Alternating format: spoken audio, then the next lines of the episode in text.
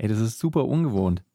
Ich, ich, ich, also ich meine, ich sehe dich ja immer, Fabi, aber das Mhm. Besondere an dieser Folge, abgesehen davon, dass wir wieder ein mega geiles Thema haben, von dem alle unsere Mhm. Zuhörerinnen und Zuhörer mega profitieren, Mhm. man kann uns jetzt auch sehen. Also, Mhm. äh, wieso das nach dem Intro?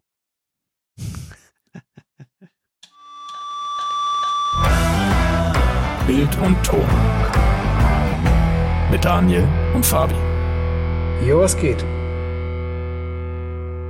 Hey, was geht? Willkommen zu einer neuen Folge von Bild und Ton. Und heute gibt es bei Bild und Ton tatsächlich mal Bild und Ton, weil wir einfach eiskalt äh, nicht nur auf YouTube zu sehen sind. Also diejenigen, die von euch gerade diese Mhm. Podcast-Folge nur hören, sich denken so, ja, vielleicht YouTube-Video. Nee, wir nehmen auch gerade ein Video auf, weil man das jetzt auf Spotify ausspielen kann. Das heißt, wenn ihr gerade Mhm. unseren Podcast auf Spotify hört, könnt ihr mal gucken. Ihr könnt uns jetzt auch in Videoform sehen.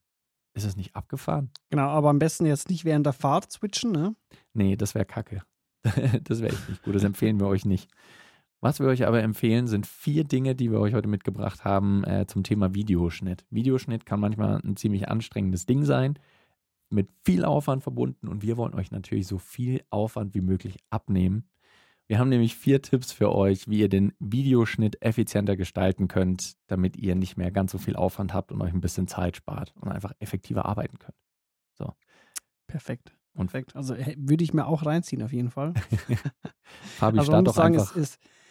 Ja, es, also es geht ja, also das Thema geht ja mehr so um größere Projekte. Ne? Wenn Mhm. man jetzt irgendwie ein, ein kurzes Video plant, dann macht es keinen Sinn, aber die Tipps sind jetzt alle aufge, ausgelegt auf eher längere, größere Projekte, wo man halt auch einfach mal schnell den Überblick verlieren kann. Mhm. Genau. Beispiel 1 oder First Beispiel heißt bei mir Au- Audio First. Mhm. Audio First. Audio, Ton. First. Und hat auch, also das Wortspiel hat auch einen bestimmten Grund, weil ähm, bei, bei so längeren Sachen, gerade wenn man irgendwie was hat wie, wie ein Webinar oder sowas, wo halt, wo es eine lange Audiospur gibt Mhm. Ähm, und man trotzdem viel schneiden muss, sollte man immer zuerst, ähm, bevor man irgendwas schneidet und irgendwo was zum Schnippeln anfängt, sollte man äh, das, das Audio bearbeiten Mhm. dass man quasi die komplette Spur gleich hat und halt den klassischen Sachen hat, ne? Irgendwie Noise Reduction, also Rauschentfernung, äh, Equalizer drüber, dann äh, ein Kompressor drauf, normalisieren, noch ein Hard Limiter drauf, ähm, vielleicht ein DSer, also die klassischen Sachen, was man halt so macht, ne? Mhm. In, in, der, in der Sprachbearbeitung. Ja. Sollte man am Anfang machen, weil dann hast du halt einfach dein cleanes Audio. Mhm. Und wenn du jetzt zum Beispiel schon voll viel geschnitten hast, dann, dann ist es halt schwieriger, dass du, dass du die, diese einzelnen Clips alle wieder bearbeitest. Ne? Klar, Ja. man kann irgendwie so einzelne Tracks bearbeiten, aber wenn du dann äh, irgendwie sowas machen willst wie einen Kompressor drauflegen, Mhm. dann wird es halt schon, also das geht halt nicht so easy, ne? Ja. Und das, das hatte ich auch schon. Habe ich halt einfach ein Projekt zusammengeschnitten und hatte dann irgendwie 25 Einzelclips oder noch viel mehr. Und ist mir aufgefallen, oh, ich habe vergessen, Rauschreduzierung auf die Clips anzuwenden. Und das ist so, alles klar, dann darf ich das Ja. jetzt bei jedem Clip einzeln machen. Ja. Also Hatte jeder schon mal. Ja, vor allem, wenn du es halt in, wenn du nicht einfach nur auf eine Spur äh, was draufklatscht an Audioeffekt, also wenn du die Mhm. Rauschreduzierung nicht einfach nur auf Audiospur 1 komplett drauflegst, sondern wenn du, äh, wenn du halt eine ordentliche auch, ähm, Rauschreduzierung zum Beispiel haben willst, die du dann Mhm. von Premiere in Audition ziehst. Sowas zum Beispiel. Natürlich kann man die Spuren noch dann im Nachhinein ähm, bearbeiten, was dann auf alle Clips in der Spur angewandt wird. Aber trotzdem ist es halt einfach nicht, äh, nicht so gut, wie wenn man das ist halt einfacher, wenn man es macht. wenn man es im Vorhinein schon macht. Ist einfach angenehmer. It's easier. Ja. Der zweite Tipp ist auch was ganz Fundamentales und das setzt eigentlich fast noch einen ganzen Schritt weiter vorne an und zwar, dass ihr euer Rohmaterial von Anfang an in einer guten Ordnerstruktur organisiert. Bestenfalls, wenn ihr Material sammelt, habt ihr schon in eurem Projektordner eure feste Ordnung, die ihr vielleicht dann auch nummeriert, zum Beispiel 1 Audio, 2 A-Roll, 3 B-Roll, 4 Footage, 5 Stockmaterial, 6 Grafik. Oder wie Mhm. auch immer, könnt ihr euch frei natürlich aussuchen. Aber dass ihr immer eine feste Ordnung habt, weil das natürlich einfacher ist. Und wenn ihr das im Vorhinein bei euch im Ordner einfach schon sortiert, das ist natürlich auch wesentlich, wesentlich leichter, wenn ihr das Ganze dann in euer Schnittprojekt reinzieht, Ja. weil dann ist das alles schon geordnet und man muss dann nicht die ganze Zeit suchen, warte mal, wo war nochmal Clip XY oder äh, warte mal, äh, äh, schiebe ich das jetzt rum, ah, ich sortiere es jetzt. Am besten einfach alles direkt, bevor man überhaupt das Projekt anlegt, das Rohmaterial einfach gut sortieren, alles schön organisieren in einer Ordnerstruktur. Und wenn wir das dann reinziehen ins Schnittprogramm, ist auch schon wesentlich Und auch einfacher. am, am besten auch irgendwie so ein, äh, so ein Exportordner, wo Mhm. du quasi äh, ähm, ab und zu tut man ja zwischendurch mal was rausrendern. Ja. Ähm, ähm, dann äh, hast du das halt auch da drin. Ne? Mhm. Es ist wirklich, also wenn man gerade irgendwie auf ein älteres Projekt irgendwie nochmal zugreifen will, Ja. dann ist es halt wirklich echt. Also, nie- niemand, klar, man denkt sich immer so, ja, ist ja mein Projekt, arbeite nur Mhm. ich drin. Aber trotzdem, wenn du da mal irgendwie ein halbes Jahr irgendwie dazwischen hast, Ja. ist es halt echt nicht so da verliert geil. man die Übersicht. Ähm, vielleicht äh, kleiner Spezialtipp zu diesem Tipp. Ähm, das hatten wir damals in, in unserer alten Werbeagentur. Wir haben, wir haben immer einen Ordner gehabt. Das Mhm. war der Hashtag Vorlageordner. Dadurch liegt er auch immer ganz oben. Und ihr, ihr baut euch quasi die, diese Ordnerstruktur schon. Also der erste Ordner heißt Hashtag Vorlage und in dem Ordner sind schon die ganzen Ordner vorgelegt. ja. Und wenn ihr dann ein neues Projekt habt, kopiert ihr einfach nur diesen Vorlageordner, nennt ihn dann so, wie halt das neue Projekt heißen soll. Mhm. Und dann habt ihr die ganze Struktur schon drin. Ja, Da muss man es nicht immer wieder machen. richtig. Generell alles, was man an Vorlagen machen kann, ist immer gut. Ich meine, das habe ich Mhm. zum Beispiel für einen Podcast-Schnitt auch.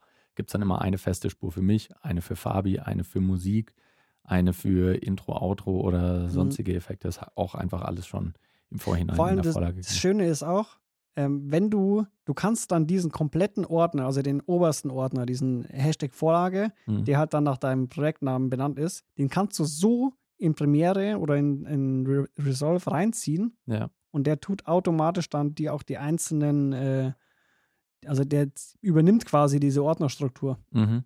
Du hast dann in Premiere auch deine Ordner mit äh, Rohmaterial und dann Video, Audio etc., so wie du es dir halt anlegst. Ne? Genau. Da ist, oh Gott, da fällt mir nur gerade eine kleine Nebengeschichte ein. Damals, als ich noch an der Uni gearbeitet habe, wir hatten da auch so ein kleines Tonstudio und da konnten sich Studierende halt einbuchen für einen Tag, wenn sie halt in diesem Tonstudio was aufnehmen wollten, sei Mhm. es ein Voice-Over, ein Podcast oder sonst was, ist vollkommen wurscht. Und wir hatten, das ist so ein klassisches Studio, wie man es halt auch aus der Musikproduktion hauptsächlich kennt, dass du halt einen Schnittraum hast und einen Aufnahmeraum, wo dann die Mikrofone drin stehen. Und im Schnittraum waren dann halt die Rechner, damals auch noch die alten Effektgeräte, die man irgendwann nicht mehr gebraucht hat, Mischpult und so weiter. Und äh, wir hatten dann natürlich auch bei Pro Tools, was da auf dem Schnittrechner installiert war, eine Vorlagedatei gemacht. Und wir in jeder Anleitung, auf jedem Zettel, der da irgendwo in dem Bereich lag und hing und in der Datei selbst stand, überall Vorlageordner nicht Mhm. löschen oder nicht überspeichern, sondern halt Copy, Ja. Paste und dann mach, was du willst. Aber ja. Und irgendwann bin ich dann mal halt zur Wartung oder sonst was, bin ich dann da halt rein und habe geschaut und habe gesehen, dass der Vorgabeordner plötzlich nicht mehr Vor Vorlage hieß, sondern irgendwie, Mhm. irgendwie anders, so Beispiel oder keine Ahnung. Und innen drin waren alle Einstellungen komplett zerschossen. Alle Spuren waren Mm. falsch angelegt, falsch zugeordnet. Bei Pro Tools kann es teilweise, wenn man mit einem großen Mischpult arbeitet, auch sau die Arbeit sein, dass ich einfach alles richtig äh, äh, route, dass ich halt, Mhm. der Kanal geht auf diesen Kanal, der Kanal geht auf den Kanal. Wenn ich hier diesen Fader ziehe, passiert auf diesen Spuren was. War alles komplett zerschossen einfach. Aber das Ding ist, da hat scheinbar jemand das kaputt gemacht und hat dann so ganz schlecht versucht, es wieder zu reparieren. Mhm. Und dann war es so, äh, äh, und hat uns halt nicht Bescheid gesagt. Also es, das ist ja nicht Mhm. schlimm, wenn einem sowas passiert so, aber dann sollte man halt gleich Bescheid sagen. Zum Glück habe ich irgendwo komplett fern von diesem Rechner es nochmal gebackupt vorher, weil ich schon wusste, Mhm, sowas kann mal passieren. Aber ist halt einfach super ärgerlich, wenn da so eine Vorlage dann zerschossen wird. Ja. Ähm, aber kommen wir wieder zurück zum eigentlichen Videoschnitt. Und zwar, da hast du jetzt einen, äh, da hast du jetzt einen Plan, wie man immer feinere Ergebnisse abliefern kann. Mhm. Ich nenne das Ganze immer meine, meine äh, Darling-Sequenz. Ne? Man kennt ja den Spruch so, kill your darlings. Mhm. Und das ist ja ähm, gerade am Anfang ist es so, also mittlerweile ist es nicht mehr ganz so krass, weil man, weil man einfach so ein bisschen, keine Ahnung, man ist so abgehärtet Mhm. und man nimmt wirklich nur noch die besten Shots. Ja. Ähm, aber gerade am Anfang ist ja so, wenn man, wenn man frisch startet, dann will man so viel wie möglich reinschneiden. Mhm. Ähm, und ich mache das oft immer so, gerade wenn ich irgendwie größere Projekte habe, dann ähm, irgendwie, keine Ahnung, Hochzeiten oder so. Und da, da doppelt sich ja auch viel, ne? Mhm. Ähm, und da, da mache ich es immer so, ich baller mir erstmal eine Rohsequenz rein und schaue dann alle Clips durch. Mit In-Out ziehe ich mir dann quasi das Highlight aus diesem Clip raus Mhm. und gehe da erstmal das gesamte Footage durch. Ja. Und wenn ich das, wenn ich komplett durch bin und habe von jedem Ding, wo ich weiß, okay, das ist für mich gefühlt so das Beste, dann ist es meistens so, dass ich ungefähr Rohmaterial habe, was aber schon ein Highlight ist, ne? Mhm. Von, keine Ahnung, so 18 bis 25 Minuten. Und es ist Mhm. halt immer noch viel zu viel. Ähm, und dann äh, mache ich mir nochmal eine neue leere Sequenz und lege die quasi drüber. In Premiere kannst du das ja schön machen, dass du quasi eine Sequenz einfach dann drüber ziehst Mhm. und dann hast du quasi zwei Sequenzen so übereinander. Ja. Und dann gehe ich komplett diesen Rohschnitt, also diesen Highlight-Sequenz, gehe ich nochmal durch. Und dann seque, äh, tue ich da auch nochmal so raus, äh, raus ähm, bestückeln, was von den Highlights jetzt nochmal die Ultra-Highlights sind, Mhm. also die Darlings. Und die ziehe ich dann in die neue Sequenz und dann habe ich quasi eine, eine Master-Sequenz, wo wirklich das Beste vom Besten drin ist. Mhm.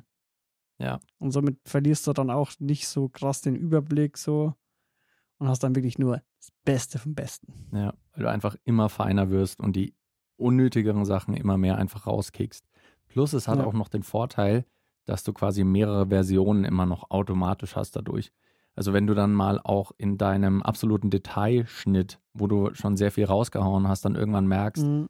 nee, es funktioniert nicht mehr, ich habe zu viel rausgehauen, kannst du einfach wieder auf die Ebene drüber Genau. gehen quasi und sagen, alles Ja. klar, hier habe ich noch mehr Material, ich mach's nochmal. Und we- also wer so in diese Richtung nicht gehen will, dass man quasi mit zwei Sequenzen arbeitet, wenn ich zum Beispiel in, äh, in Resolve schneide, Mhm. dann ist es so, weil ich, ich switch immer hin und her zwischen Premiere und Resolve. Ähm, und bei Resolve ist es ja so, da kannst du das nicht machen, dass du die quasi übereinander legst. Ja. Da mache ich es dann meistens so, dass ich ähm, quasi die Spuren ausnutze, wo ich Mhm. dann sage, okay, das ist so golden, das kommt in Spur 3. Ja. Dann so, okay, das Basic, das bleibt in Spur 1 und dann, was so Mittel ist, kommt so in Spur 2. Und Da hast, kannst du es auch nochmal so ein bisschen Mhm. bisschen äh, abtrennen voneinander. Und das geht auch schon sehr stark in die Richtung vom vierten und letzten Tipp, den wir haben, und zwar, dass man einzelne Spuren gewissen Zwecken zuordnet. Also, dass man Mhm. einfach auch in den Spuren im Videoschnitt sortiert, was man da reinlegt. Soll es als Beispiel heißen, ich habe ähm, bei einem Event, sagen wir mal, du hast gerade als wir davor nochmal gesprochen haben, hast die Hochzeit als Mhm. Beispiel gehabt, dann haben wir Mhm. halt in Spur Nummer eins alles, wo das Brautpaar zu sehen ist. Spur Nummer zwei haben wir B-Roll von der Location. Spur Nummer drei haben wir Leute, die lachen, B-Roll von irgendwie Leuten, Ja. die lachen oder fröhlich aussehen. Äh, Spur Mhm. Nummer vier äh, haben wir dann, äh, keine Ahnung, irgendwelche, irgendwelche Close-ups. Gegenstände, Close-ups, ja. Ja. Aber dass man halt einfach Details. jede Spur fest irgendwas zuordnet, weil man dadurch einerseits genau weiß, was jetzt gerade was ist. Also auch wenn ich dann später in den Schnitt und so, ah, wo war nochmal irgendwie diese, äh, die Aufnahme vom Kuchen, dann muss man Mhm. nicht die komplette Spur 1 durchschauen, sondern man weiß, aha, Ja. Kuchenshot habe ich immer auf Spur 3. Und dann springt man Ja, einfach genau. die Clips auf Spur 3 zum Beispiel durch. Und es ist natürlich auch ein bisschen einfacher, wenn man, äh, wenn man zum Beispiel ans Grading denkt. Also da kommt es auf die Schnittsoftware natürlich auch an. Mhm. Aber ähm, ich kann, wenn ich unterschiedliche Locations zum Beispiel auch habe, kann ich die auch auf unterschiedliche Spuren anlegen. Also Spur Ja. 1 ist alles, was in der Kirche ist, Spur 2 ist alles, was äh, dann im Inneren, im Restaurant oder was weiß ich, äh, keine Ja. Ahnung, äh, stattfindet. Spur 3 ist alles, was draußen stattfindet. Auch so kann man sortieren. Also da kann man halt einfach suchen, was für einen am meisten Sinn ergibt und kann danach dann auch sortieren und gerade was eben Das ist eigentlich das Beste, so dass du halt nicht mehr durch das komplette Rohmaterial suchen musst, sondern ja, du weißt halt, okay, die Spur da habe ich jetzt das mal oft. Was man zum Beispiel auch machen kann, ist, dass man sich auf Einstellungsgrößen irgendwie ähm, differenziert. Ja, dass man machen auch sagt, ganz unten, du hast nur Totalen und dann halt äh, Medium ähm, und dann irgendwie Close-Ups. Weil das, das bringt dir halt im Schnitt auch voll viel. Mhm. Wenn du, ähm, wenn du jetzt gerade so im Schnitt bist und musst dann doch eins rausnehmen und dann Ja. passt es aber nicht mehr, weil es irgendwie Totale auf Totale ist. Mhm. Und dann weißt du, okay, am besten wäre jetzt irgendwie so ein, äh, so ein Medium-Shot Ja. oder du, du brauchst gerade unbedingt ein Close-Up von irgendwas. Mhm. Dann weißt du, okay, ich gehe in die Spur, schau rum, was passt gerade, was gefällt mir am besten. Und dann, dann hast du das. Ne? Dann brauchst du nicht ewig durchscrollen durch das ganze Footage. Chillig. Chillig. Und absolut Deluxe. Also deswegen schaut, wo ihr in eurem Schnitt auch sinnvolle Unterteilungen machen könnt. Ob ihr die Spuren einzeln belegen könnt mit irgendwelchen Dingen, die halt wirklich dann nur auf dieser Spur stattfinden sollen. Ja. Und äh, ich denke, wenn ihr da euch ein bisschen was rausgreift und irgendwas findet, was ihr vielleicht auch noch nicht macht, dann könnt ihr da euren Schnitt einfach ein ganzes Stück verbessern und äh, effizienter gestalten. Da hauen wir nochmal hier den absoluten Mehrwert raus heute. Bam. Mm, mm. Da, da, da. Ach genau, wir nehmen auch gerade das erste Mal mit Riverside auf. Ähm, und äh, hier haben wir auch so ein Soundboard. Kann man auch ein bisschen Applaus einspielen. Dankeschön. Danke. Ja, danke. Ich weiß, war eine gute Folge. War eine gute Folge. Aber wir wollen es euch nicht zu spannend machen. Aber die Folge ist jetzt aus. Okay, ich glaube, das mit den Sounds üben wir noch, aber äh, bis zur nächsten Folge ist das vielleicht wieder alles ein bisschen flüssiger. Bis dahin habt ihr eine gute Zeit und äh, wir sowieso. Bleibt's gesund. Bleibt gesund. Der Hund sitzt drauf. Bis bald, macht's gut. Ciao. Ciao.